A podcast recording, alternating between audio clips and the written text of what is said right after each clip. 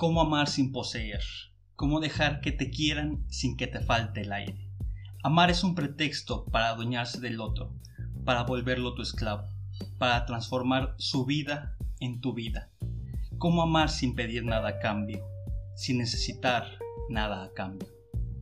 Quédate hoy con nosotros, Juan Luis y Andrea, para seguir hablando de monogamia y poliamor en De Amores.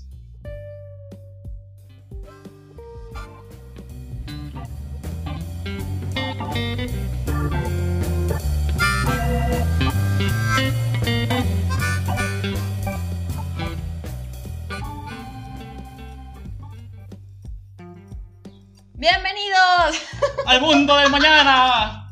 Ay, qué espanto. Pensé que sí no lo íbamos a hacer. Bienvenidos, amiguitos. Ay, qué bueno estar aquí de nuevo con Juan Luis. Lo extrañé mucho la semana pasada. Gracias por acompañarnos. Me perdí un poquito por el sendero de la vida.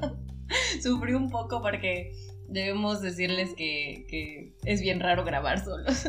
bueno, al menos en mi caso. Pero estuvo padre, o sea, creo que... Lo valió, lo valió, definitivamente.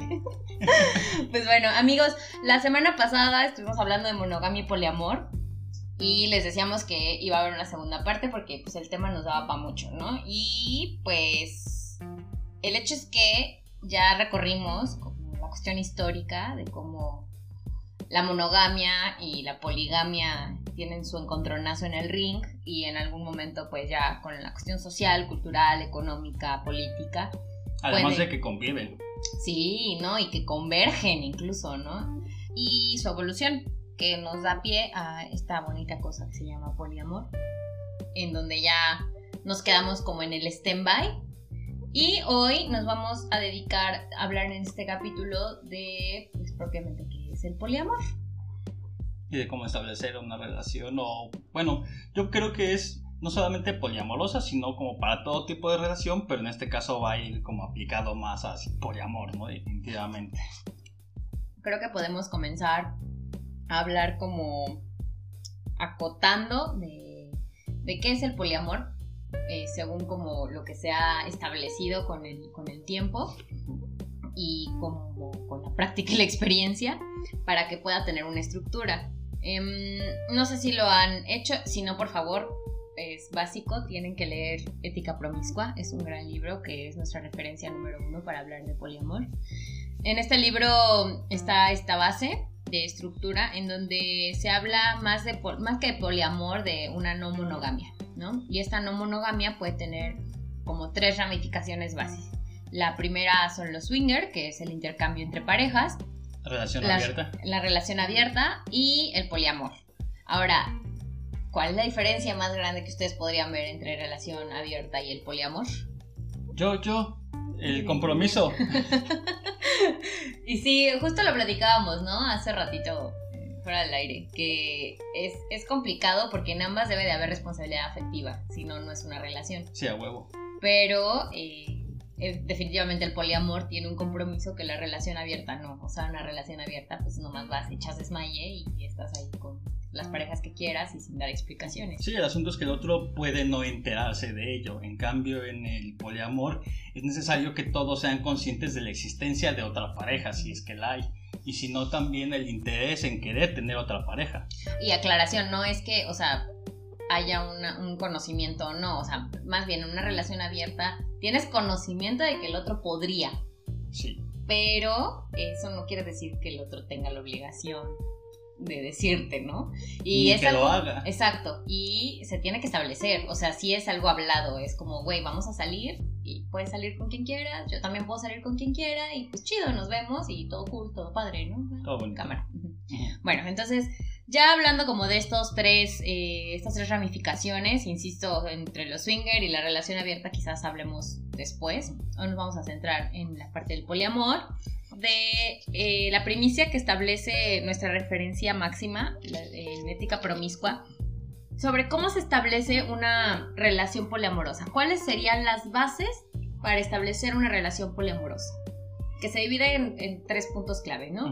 El punto número uno sería el querer uno y que eso implica no nada más el puro deseo, sino también una decisión consciente y consensuada, no nada más, digamos, de tú y yo, sino también del resto de parejas que se vayan a involucrar o que se vayan a querer involucrar porque también recordemos que quizás sí se establece una relación poliamorosa pero no es al mismo tiempo sino bueno yo quiero tener una relación poliamorosa contigo yo soy poliamoroso y entonces pues primero tengo que saber si tú estás de acuerdo con ello si tú no estás de acuerdo con ello de entrada no podemos tener una relación poliamorosa es correcto, después avisarle a la otra persona a la cual yo esté interesado, no solamente sexualmente, sino también de manera afectiva y decirle, ¿sabes qué? Ya tengo una pareja y me interesa, pues también entregarte en mi vida, pero de una manera también diferente. Y bueno, además puede darse la situación que eh, simplemente sea una pareja monógama que quiere intentarlo, ¿no?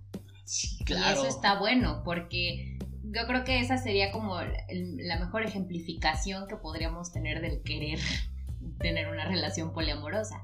Esa apertura, ¿no? Sí, exacto, porque igual y no es que esté mal que sean monógamos o que esté bien que quieran ser eh, poliamorosos, sino que puedan tener la apertura de decir, bueno, los dos estamos en el mismo eh, canal. y en la misma línea de pensamiento y de querer algo, vamos a intentarlo. Sí, porque el punto también es que las relaciones sexoafectivas no estén delimitadas, sino más bien que, se puedan hablar como constantemente y que los acuerdos sean pues íntimos, ¿no?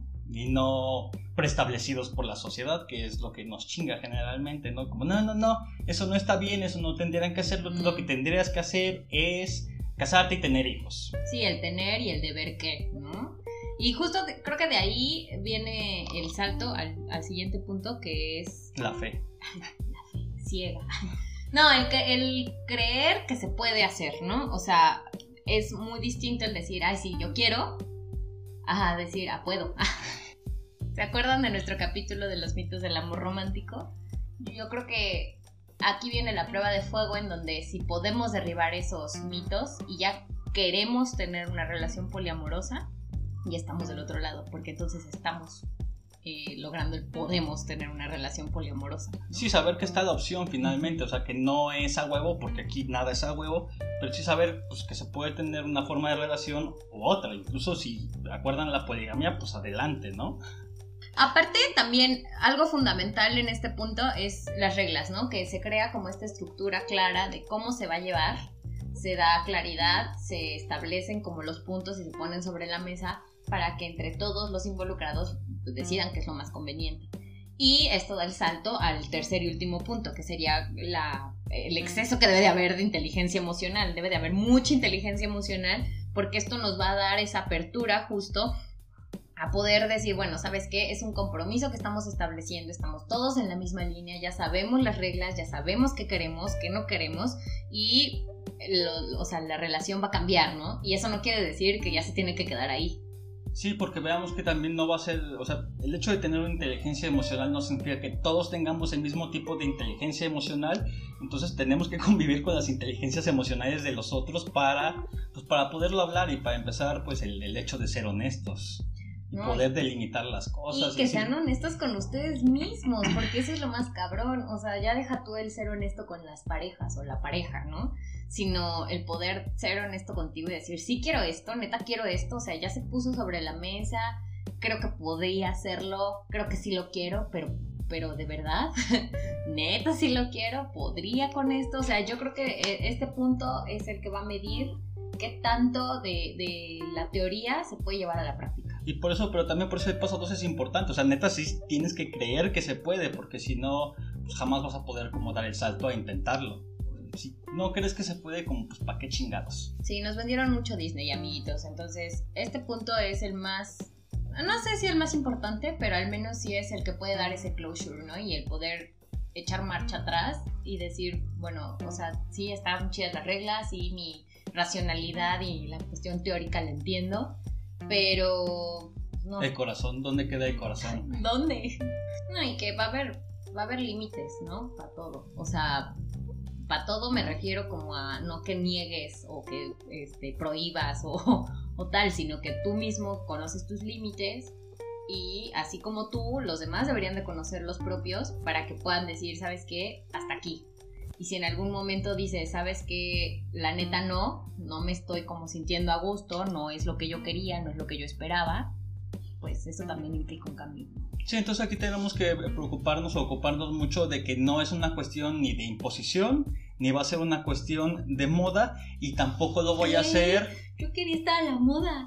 Cállate, ahora somos bisexuales. No, y que tampoco va a haber este, esta cuestión de que, de que lo voy a hacer porque si no va a salir lastimada mi pareja y voy a frustrar sus sentimientos y planes, porque, güey, también tú tienes sentimientos y planes, entonces escúchate, por eso hablábamos de la honestidad primero con uno. ¿Cómo podemos ser honestos con el otro si no somos honestos para con nosotros de entrada? Y para el hecho de, pues, de saber qué es lo que quiero, por ejemplo, en mi vida y si estoy dispuesto a intentarlo o no, o si estoy como a gusto con esta idea de, de no, no, yo estoy seguro que en algún momento va a llegar el amor de mi vida y pues la neta no quiero pues no quiero ir como de flor en flor o buscar como establecer varias parejas ni nada. No, no, quiero explorar, simplemente no me interesa. Para mí va a ser un experimento y francamente si tú ya estás muy consciente de que si es tu jale y si es el deal que tú quieres llevar en tu vida amorosa, está chido. ¿Para qué le juegas? Pero, ajá, pero yo no. Entonces también se vale, pues, ¿no? Y, y aunado a esto, yo creo que la, la responsabilidad afectiva que, que implica nos permite establecer valores, que es como el siguiente punto importante de las relaciones poliamorosas. Y yo digo que de todas las relaciones en realidad, por ejemplo, el primer punto es confianza, honestidad y respeto. O sea, ¿en qué pinche relación de la que tú quieras puedes evadir que no se tenga confianza, honestidad y respeto? Estamos, estamos hablando de que debe de haber esa reciprocidad íntegra, ¿no? De confianza, eh, respeto y honestidad. Y bueno, creo que esa podría ser como esa base, ¿no? De la que hablábamos, de la responsabilidad afectiva. El siguiente punto en esos valores es la fidelidad. Que es, entiéndase por fidelidad la que se establezca. Sí, es muy diferente a esta cuestión de, de lo que comentábamos la, la, otra vez, que esta fidelidad es el que uno sea pues, básicamente este, obsesionado, adicto o que esté como completamente comprometido con la otra persona en los aspectos sexual, emocional, económico, o sea, en todo. Sí. Y que si tú le faltas, por ejemplo, el respeto, digamos, en que, pues, que te inviten a una nieve, y es como de, no tendrías que aceptar nada porque yo te estoy dando todo el aspecto económico que tú necesitas. Chino dinero. Y entonces tú estás siendo mi infiel. Ay, qué perro, güey. Me fui a tomar una nieve le fui a poner los cuernos a mi vato con una nieve. ¿Sabes por qué, güey? Porque además estás pensando en otro vato y no tendrás que pensar en ningún vato más. Es que así es la fidelidad de manera así, y, y, tajante. Eso es la fidelidad. Sí, por claro. eso es importante pues reformar esa fidelidad y decir, güey, el hecho de que yo vea a otras personas, el hecho de que yo abrace a otras personas, el hecho de que yo quiera a otras personas o incluso que yo piense en acostarme con otras personas puede no ser infidelidad.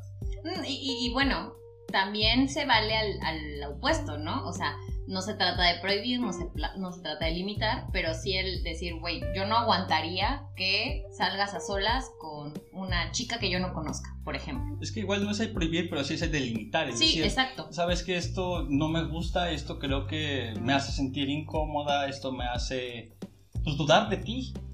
Sí, no, no, o ni siquiera el dudar de ti, el dudar del cómo yo me siento para contigo, ¿no? Y no es como Claro. porque tú vayas a accionar o a hacer algo, sino que si, por ejemplo, en, en, en mi persona, yo no tiendo a salir con chicos random que no conozco o chicos con los que no tengo una cercanía, porque yo, Andrea, por ejemplo, soy una, una persona que solo tiene pocos amigos, ¿no? Y entonces el hecho de que yo tenga esa apertura eh, en mí quiere decir que estoy dando una entrada, ¿no? Y a mí me haría sentir incómoda que tú, Juan Luis, como mi pareja, digamos, hagas eso, que te salgas con chicas random.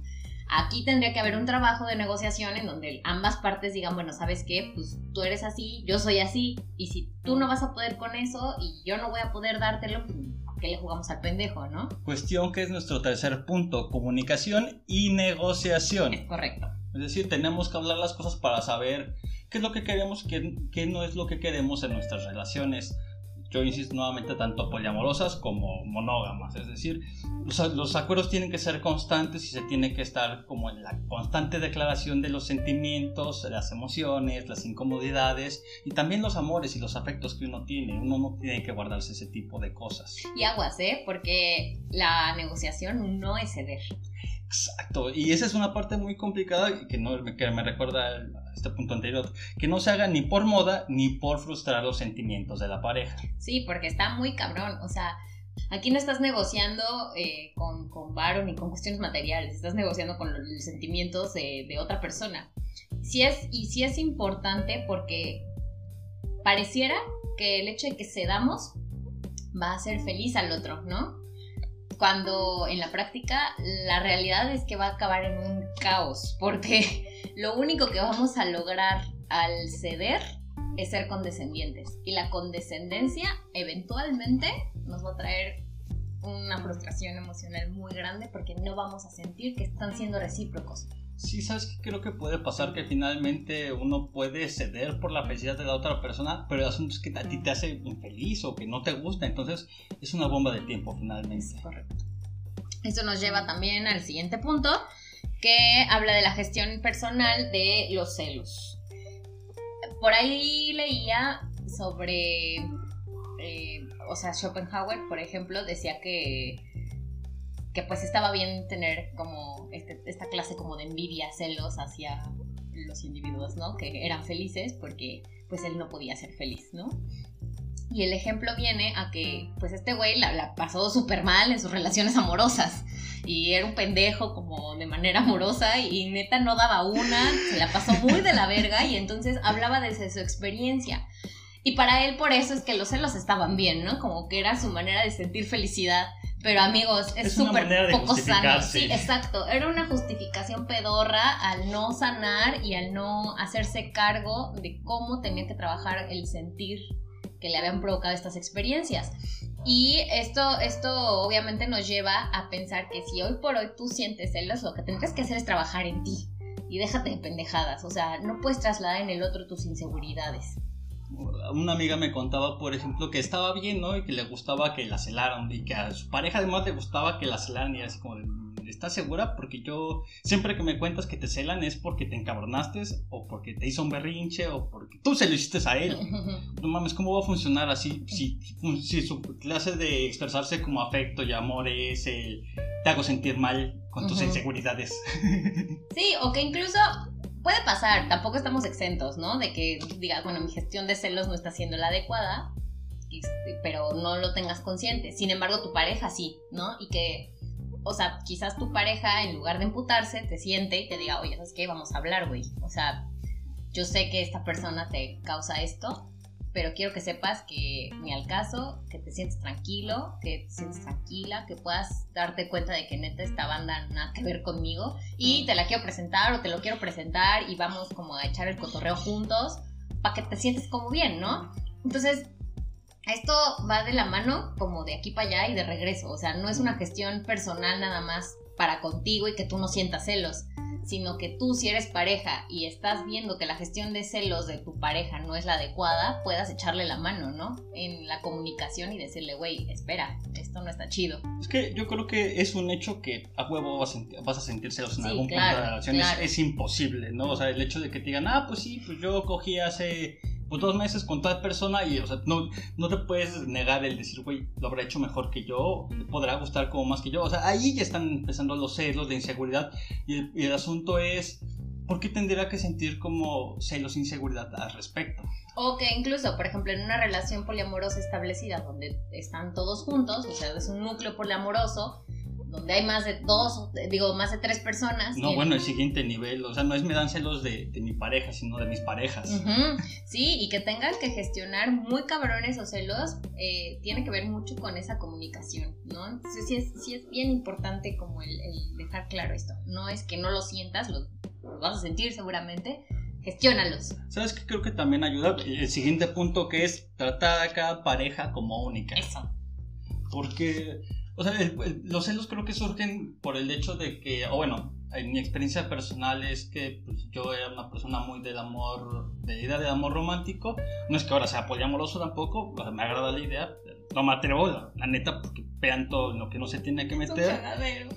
Pero a mí me daban celos, por ejemplo, porque me encontraba alguien que era más inteligente que yo, que era su amigo, alguien que era más guapo, o, la amiga, por ejemplo, con la que se llevaba mucho mejor que yo y que platicaban y chismaban, ¿no? Y era así como de, oh demonios, yo quisiera hacerlo todo en su vida. Y creo que uno de los puntos del poliamor y de que que cada relación o cada pareja sea única es que no nos podemos llevar de la misma manera con todos y cada persona en nuestra vida va a tener un lugar especial en nuestro corazón finalmente. Me gusta mucho este ejemplo que, que también se maneja mucho respecto al poliamor, en donde se dice que, o sea, el, el, el amor es no es como una pizza, pues no es como que te tragues una rebanada y luego otra y así hasta que se acaba. O sea, y mencionan mucho que, por ejemplo, ¿qué pasa cuando tienes un hijo? Pues lo amas con todo tu corazón. Si tienes otro, vas a dejar de querer al primero. Sí. ah, no te digan, no. Lo tiro a la basura. no, al contrario, de hecho creo que acrecenta como la manera en que, que vives ese amor de maternidad y, y, en el que tú te puedes entregar a tus hijos porque ya tienes más, ¿no? Que dar.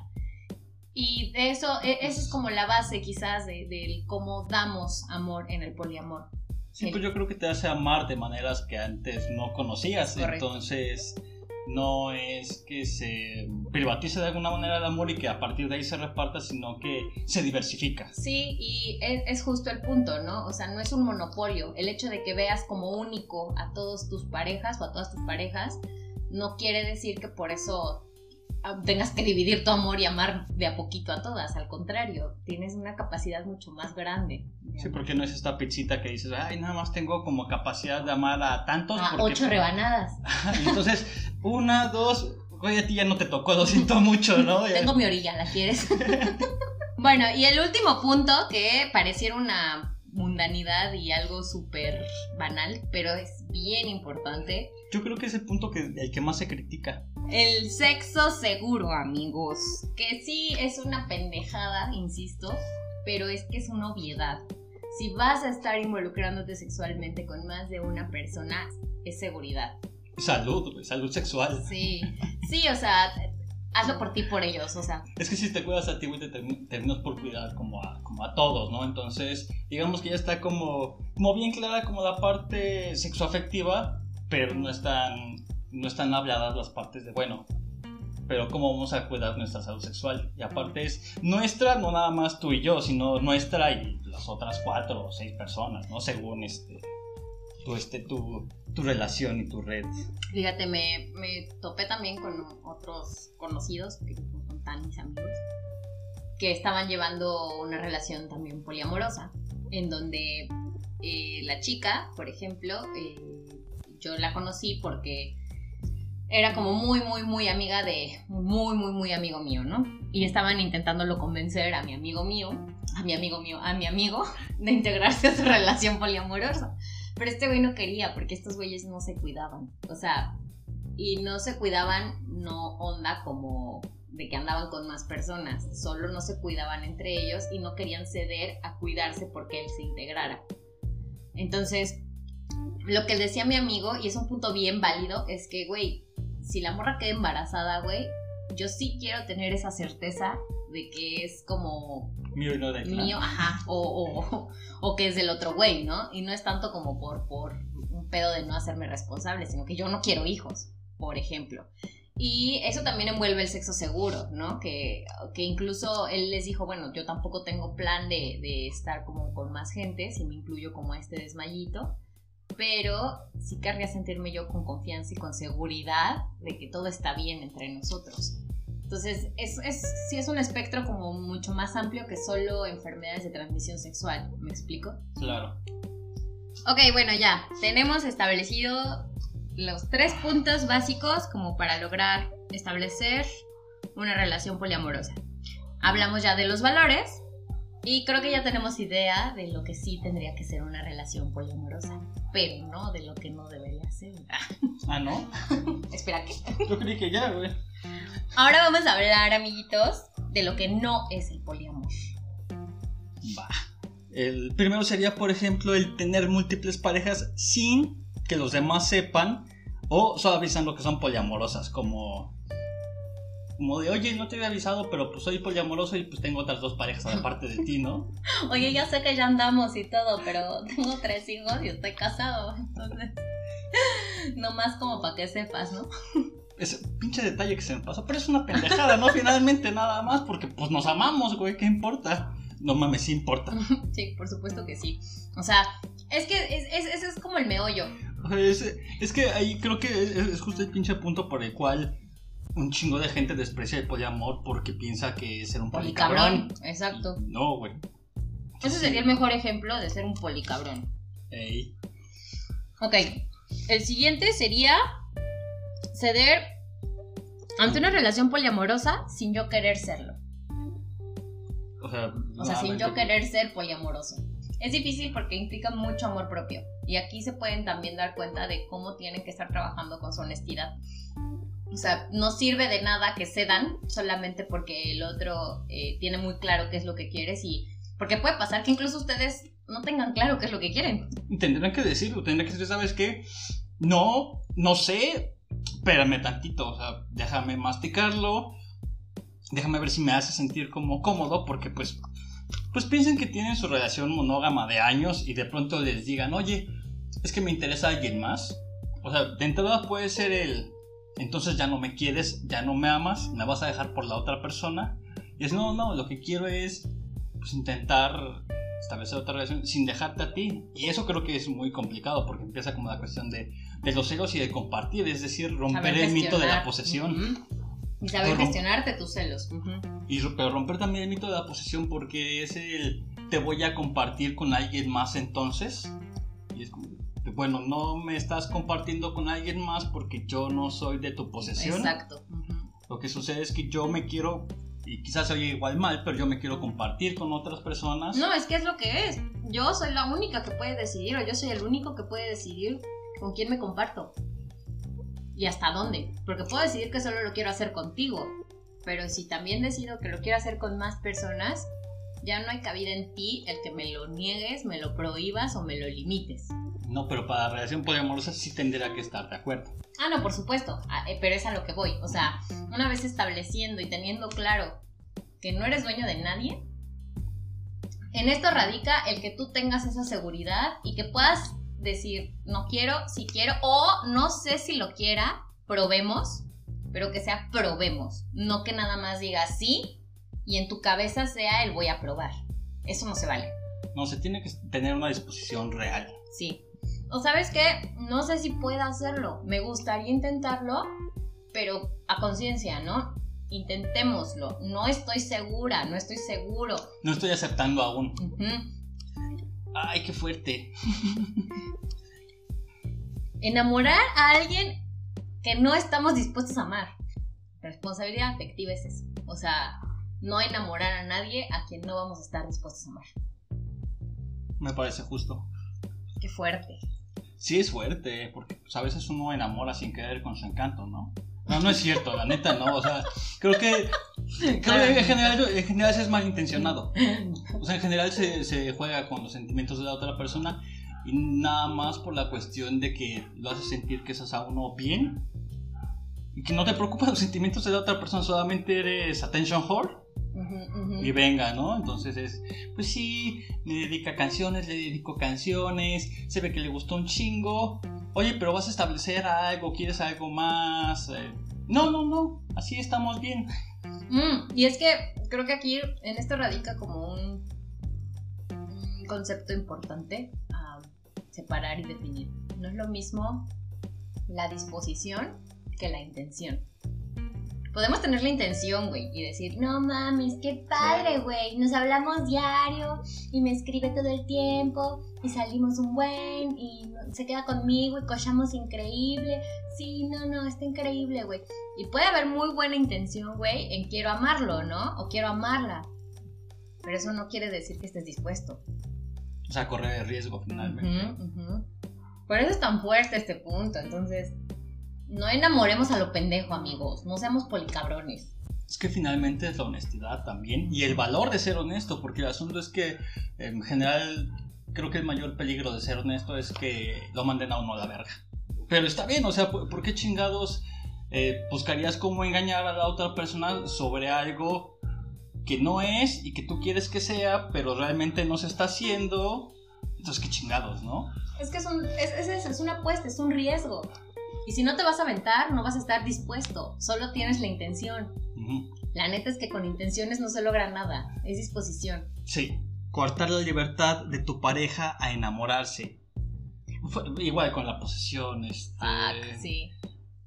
Es que no sé, aquí por ejemplo, yo no sé si, quizás el amor se pueda parar, ¿no? Si finalmente, eh, si tú estás como, como seguro, feliz y confiado de, de ti, de lo que te gusta, pues que en algún momento de tu vida conozcas a alguien digas, puff, es súper guapo, güey, es inteligente, hablamos como poca madre, y pues poco a poco de pronto a veces los sentimientos surgen, ¿no? Entonces, o sea, no es que, porque ve que el enamoramiento no es algo sexual, no es como, puff, cogió poca madre y creo que estoy mega enculada, ¿no? Es como, no, no, no. O sea, el enamoramiento va hacia la cuestión bien emocional.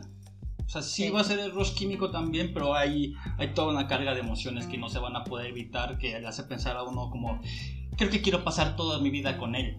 El problema es que ya para este punto, este ejemplo hipotético, pues uno ya tendría pareja, ¿no? Mm, y yo creo que aquí es donde se refuerza esta idea de la disposición. Porque si neta estuvieras dispuesto, permitirías que viva con libertad el amor tu pareja, ¿no? Hablábamos de la. Este. De la cuestión de, responsabilidad afectiva en el punto en el que tú eh, permites que que el otro pueda explorar y que tenga esa confianza de tu parte para que te diga, oye, ¿sabes qué? Estoy sintiendo esto, me está pasando esto, quisiera intentar esto con esta persona. Sí, sí, como esta cuestión de... Sí, sí, muy liberal, pero ya cuando realmente lo vas a hacer es como de, ay, es que no me gusta, me siento incómodo, me dan muchos celos y que finalmente no es, como comentamos, no es que no se tengan que sentir celos. El problema es que no se habla de ellos y no se trata de, de trabajarlos, porque trabajarlos no es decir, ¿sabes qué? Tengo celos, deja de ver ese cabrón. Hay un término, amiguitas, bien bonito, que se llama compersión. Y es un término que es exclusivo del poliamor. Ah, ah ¿verdad? se crea para, para definir esta sensibilidad al sentir plenitud y felicidad porque tu pareja sea feliz con alguien más. No lo puedo permitir, güey, jamás en mi vida, güey. Solamente puede ser feliz conmigo. La conversión, amiguitos, es el punto máximo del amor en el poliamor. El poder llegar a este punto es haberlo hecho muy bien. Así es que si nosotros podemos eh, romper con esta parte del pues celos, inseguridad. Sí, y de no coartar que nuestra pareja sienta amor por alguien más, estamos entendiendo el término de conversión. Que incluso nos alegre, ¿no? Y que podamos compartir esa alegría. Conozco varias eh, personas. que son muy amorosas, que si bien no están seguros, creen haberlo experimentado, obviamente con esta sensación de, güey, o sea, es que mi morra llega y me cuenta que cogió con, con X, se la pasó increíble y no mames, me hace sentir súper bien, güey, porque quiere decir que está viviendo con plenitud su sexualidad o que se está enamorando de alguien y verga, siento que yo también me estoy enamorando de ese alguien, entonces... Qué fuerte, güey. Sí, ya sé, no mames, pero imagínate el trascender a ese punto y el poder llegar a decir, güey, qué chingón que seas feliz y me, me siento feliz porque te veo feliz y pleno a ti. No mames, luego me dan celos de mis amigos, güey, que andan con su novia, güey, y voy a ser feliz, güey, porque mi novia se está enamorando. Es un poquito complicado, ¿no? Sí, pero. La meta. Es la meta, amigos. Es la meta. Así es que ya saben a qué le tiran. Conversión, perros. Bueno, si están dispuestos, si tienen la disposición a. Dispuestos, perros, ¿eh? Dispuestos, no intenciones. Y bueno, nuestro último punto: eh, disfrazar el poliamor de monogamia y viceversa. Imagínense en este caso hipotético en el que ustedes siendo poliamorosos llegan, conocen a alguien y llegan con ese alguien y le dicen, oye, ¿sabes qué? Nos estamos pasando increíble, güey, yo soy poliamoroso, tengo N parejas más. Y pues, ¿qué pedo, no? O sea, yo ya lo platiqué con todas estas parejas y están de acuerdo. A mí me gustaría que tú también seas mi pareja. Y pues este güey o este dude es como de, no, pues ¿sabes qué? No, no, o sea, en su cabeza quizás es como el verga, ¿no? Pues qué pedo, ¿no? Eso, aunque se come. Pero como ya está enculado, pues dice, halo. A ver. Y, y el tema no es ese. El tema es que mientras está en esa relación o integrándose, va a buscar hacer que la persona cambie de opinión de lo que ya hace o de lo que ya cree sobre el poliamor y el amor en general para que se vuelva monógamo y deje a sus demás parejas o a la inversa. oye, ¿sabes qué? Me gustas demasiado y yo sé que si te confieso que, soy poliamorosa, pues vas a salir corriendo. Entonces no te digo nada y ya que establezcamos un compromiso y esto avance, te lo confieso en algún punto. Ya no puedes decir que no, güey. Porque pues ya después de dos hijos, ¿quién va a dejar? no, pero bueno, el punto es ese, ¿no? Que no se vale estar disfrazando o disfrazarnos de lo que no somos. Sí, yo creo que uno de los casos que más ocurren, por ejemplo, es el hecho de decir, no, es que soy poliamoroso y ese es como mi licencia como para andar nada más de cabrón. Y aparte, es cagado porque creo que en esos casos es, bueno, yo soy poliamoroso, pero tú no, tú sigues siendo monógama hacia mí. Entonces, pues es, eso es que una poligamia de nuevo. Pero eso es importante que estemos bien seguros de que estamos dispuestos a intentar cosas, amigos, porque si, si ya somos monógamos y lo sabemos y lo tenemos bien claro, ¿qué le jugamos al pendejo? No vamos a cambiar la opinión del otro nomás por nuestros tanates y viceversa. Si somos poliamorosos y estamos muy clavados con alguien monógamo, no va a empezar a ser poliamoroso nomás por tus huevos. Entonces, no disfracemos las cosas. Y Meño. y Meño, amigos. Tenemos dos noticias, una buena y una mala. La buena es que estamos muy contentos. La verdad es que planeábamos al inicio como ver qué pedo con esto. Y el proyecto se ha diversificado, ha crecido y nos ha permitido como tener más juntitas de brainstorming bien chidas. Y eso conlleva a la mala noticia. que ni es tan mala la neta, porque es aperturar a cosas padres que vienen.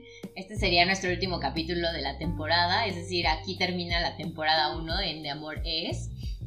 Con la intención de que ya la siguiente temporada podamos darles contenido de una mejor calidad, en donde podamos también abarcar temas no tan generales. Nos gustaría ya ser como más experienciales, sobre todo, ¿no? Para que no quede solamente todo puramente teórico. Creo que ya saben pasar como un asunto más anecdótico, pero eh, pues también como con toda esta carga que hemos ya reflexionado respecto a las relaciones, que no es algo sencillo, ¿no? Estas cuestiones de las permisiones en el sexo, el cómo hemos amado, ¿no? Este, cómo se ha desarrollado, por ejemplo, nuestra relación, un poco de ello, va a ver si, si, algo de todo ello les sirve, porque pues la neta la hemos cagado bien duro y nada mejor que aprender de los errores. Y reiterar que no somos expertos, amigos, entonces... Muchas gracias por, por, por estar con nosotros durante todo todos estos baby steps y, que pueda eh, pues evolucionar, que es la idea, ¿no? Como el amor. Cuídense mucho, amiguitos, nos estamos viendo. Acuérdense que la pandemia sigue, cuídense harto, guárdense, usen cubrebocas, usan la distancia y esas cosas. Los amamos. Gracias. Cuídense mucho. Bye. Adiós.